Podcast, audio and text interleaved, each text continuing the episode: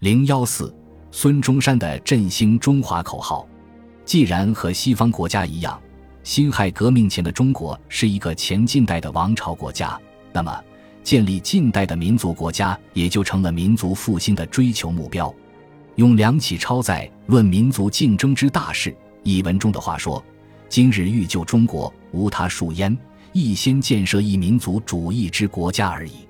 以地球上最大之民族，而能建设始于天眼之国家，则天下第一帝国之徽号，谁能篡之？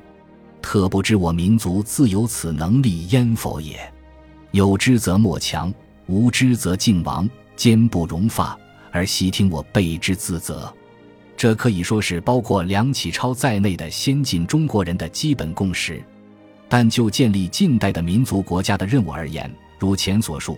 由于辛亥革命前的清王朝与西方前近代的王朝国家既有相同之处，也有不同的地方，所以要建立近代的民族国家。中国人民除了要完成西方在建立近代的民族国家的过程中所要完成的推翻封建统治、建立民主制度、实现法律上的人人平等的任务外，还要完成西方所没有的两项任务：一是推翻东西方资本主义列强以及帝国主义对中国的统治，改变中国的半殖民地半封建社会的性质，实现国家的独立和中华民族的解放；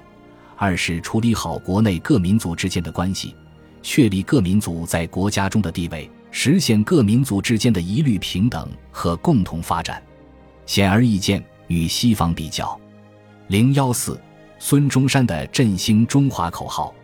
既然和西方国家一样，辛亥革命前的中国是一个前近代的王朝国家，那么建立近代的民族国家也就成了民族复兴的追求目标。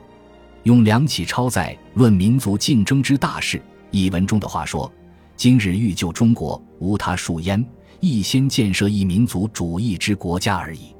以地球上最大之民族，而能建设始于天眼之国家，则天下第一帝国之徽号，谁能篡之？特不知我民族自有此能力焉否也？有之则莫强，无之则敬王，坚不容发。而悉听我备之自责。”这可以说是包括梁启超在内的先进中国人的基本共识。但就建立近代的民族国家的任务而言，如前所述，由于辛亥革命前的清王朝与西方前近代的王朝国家既有相同之处，也有不同的地方，所以要建立近代的民族国家。中国人民除了要完成西方在建立近代的民族国家的过程中所要完成的推翻封建统治、建立民主制度。实现法律上的人人平等的任务外，还要完成西方所没有的两项任务：一是推翻东西方资本主义列强以及帝国主义对中国的统治，改变中国的半殖民地半封建社会的性质，实现国家的独立和中华民族的解放；二是处理好国内各民族之间的关系，确立各民族在国家中的地位，实现各民族之间的一律平等和共同发展。显而易见。与西方比较，零幺四，孙中山的振兴中华口号，既然和西方国家一样，辛亥革命前的中国是一个前近代的王朝国家，那么建立近代的民族国家也就成了民族复兴的追求目标。用梁启超在《论民族竞争之大事》一文中的话说：“今日欲救中国，无他术焉，亦先建设一民族主义之国家而已。”以地球上最大之民族，而能建设始于天眼之国家，则天下第一帝国之徽号，谁能篡之？特不知我民族自有此能力焉否也？有之则莫强，无之则敬王，坚不容发。而悉听我备之自责。这可以说是包括梁启超在内的先进中国人的基本共识。但就建立近代的民族国家的任务而言，如前所述。由于辛亥革命前的清王朝与西方前近代的王朝国家既有相同之处，也有不同的地方，所以要建立近代的民族国家。中国人民除了要完成西方在建立近代的民族国家的过程中所要完成的推翻封建统治、建立民主制度、实现法律上的人人平等的任务外，还要完成西方所没有的两项任务：一是推翻东西方资本主义列强以及帝国主义对中国的统治。改变中国的半殖民地半封建社会的性质，实现国家的独立和中华民族的解放；二是处理好国内各民族之间的关系，确立各民族在国家中的地位，实现各民族之间的一律平等和共同发展。显而易见，与西方比较，零幺四，孙中山的振兴中华口号，既然和西方国家一样。辛亥革命前的中国是一个前近代的王朝国家，那么建立近代的民族国家也就成了民族复兴的追求目标。用梁启超在《论民族竞争之大事》一文中的话说：“今日欲救中国，无他术焉，亦先建设一民族主义之国家而已。以地球上最大之民族，而能建设始于天眼之国家，则天下第一帝国之徽号，谁能篡之？”特不知我民族自有此能力焉否也？有之则莫强，无之则敬亡，坚不容发，而悉听我备之自责。这可以说是包括梁启超在内的先进中国人的基本共识。但就建立近代的民族国家的任务而言，如前所述，由于辛亥革命前的清王朝与西方前近代的王朝国家既有相同之处，也有不同的地方。所以，要建立近代的民族国家，中国人民除了要完成西方在建立近代的民族国家的过程中所要完成的推翻封建统治、建立民主制度、实现法律上的人人平等的任务外，还要完成西方所没有的两项任务：一是推翻东西方资本主义列强以及帝国主义对中国的统治，改变中国的半殖民地半封建社会的性质，实现国家的独立和中华民族的解放。二是处理好国内各民族之间的关系，确立各民族在国家中的地位，实现各民族之间的一律平等和共同发展。显而易见，与西方比较，零幺四，孙中山的振兴中华口号，既然和西方国家一样，辛亥革命前的中国是一个前近代的王朝国家，那么建立近代的民族国家也就成了民族复兴的追求目标。用梁启超在《论民族竞争之大事》一文中的话说：“今日欲救中国，无他术焉，亦先建设一民族主义之国家而已。以地球上最大之民族，而能建设始于天眼之国家，则天下第一帝国之徽号，谁能篡之？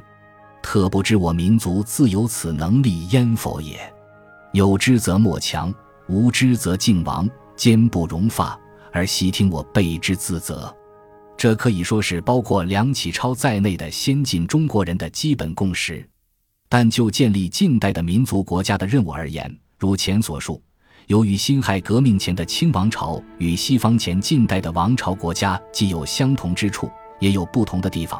所以要建立近代的民族国家。中国人民除了要完成西方在建立近代的民族国家的过程中所要完成的推翻封建统治、建立民主制度、实现法律上的人人平等的任务外，还要完成西方所没有的两项任务：一是推翻东西方资本主义列强以及帝国主义对中国的统治，改变中国的半殖民地半封建社会的性质，实现国家的独立和中华民族的解放；二是处理好国内各民族之间的关系。确立各民族在国家中的地位，实现各民族之间的一律平等和共同发展。显而易见，与西方比较，零幺四，孙中山的振兴中华口号，既然和西方国家一样，辛亥革命前的中国是一个前近代的王朝国家，那么建立近代的民族国家也就成了民族复兴的追求目标。用梁启超在《论民族竞争之大事》。一文中的话说：“今日欲救中国，无他术焉，亦先建设一民族主义之国家而已。以地球上最大之民族，而能建设始于天眼之国家，则天下第一帝国之徽号，谁能篡之？特不知我民族自有此能力焉否也？有之则莫强，无之则敬王，坚不容发，而悉听我备之自责。”这可以说是包括梁启超在内的先进中国人的基本共识。但就建立近代的民族国家的任务而言，如前所述，由于辛亥革命前的清王朝与西方前近代的王朝国家既有相同之处，也有不同的地方，所以要建立近代的民族国家。中国人民除了要完成西方在建立近代的民族国家的过程中所要完成的推翻封建统治、建立民主制度、实现法律上的人人平等的任务外，还要完成西方所没有的两项任务：一是推翻东西方资本主义列强以及帝国主义对中国的统治，改变中国的半殖民地半封建社会的性质，实现国家的独立和中华民族的解放；二是处理好国内各民族之间的关系。确立各民族在国家中的地位，实现各民族之间的一律平等和共同发展。显而易见，与西方比较，零幺四，孙中山的振兴中华口号，既然和西方国家一样，辛亥革命前的中国是一个前近代的王朝国家，那么建立近代的民族国家也就成了民族复兴的追求目标。用梁启超在《论民族竞争之大事》。一文中的话说：“今日欲救中国，无他术焉，亦先建设一民族主义之国家而已。以地球上最大之民族，而能建设始于天眼之国家，则天下第一帝国之徽号，谁能篡之？特不知我民族自有此能力焉否也？有之则莫强，无之则敬王，坚不容发，而悉听我备之自责。”这可以说是包括梁启超在内的先进中国人的基本共识，但就建立近代的民族国家的任务而言，如前所述，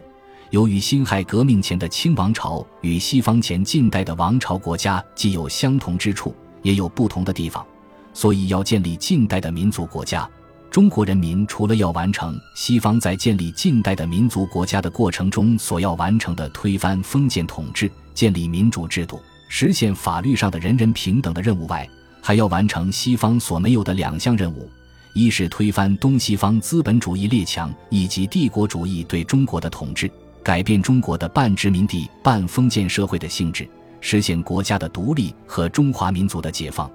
二是处理好国内各民族之间的关系，